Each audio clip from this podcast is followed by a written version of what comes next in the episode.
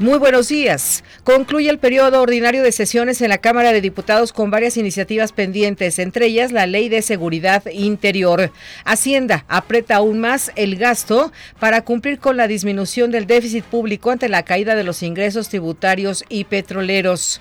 El líder nacional del PRI, Enrique Ochoa, anuncia que la próxima semana presentará las denuncias para investigar los delitos que se observan en los videos donde integrantes de Morena reciben dinero. Hay alerta en ocho entidades que se verán afectadas por la ola de calor que se registra desde la noche del miércoles pasado. Le recuerdo que por ser festivo el próximo lunes no abrirán los bancos. Les saluda Nora García.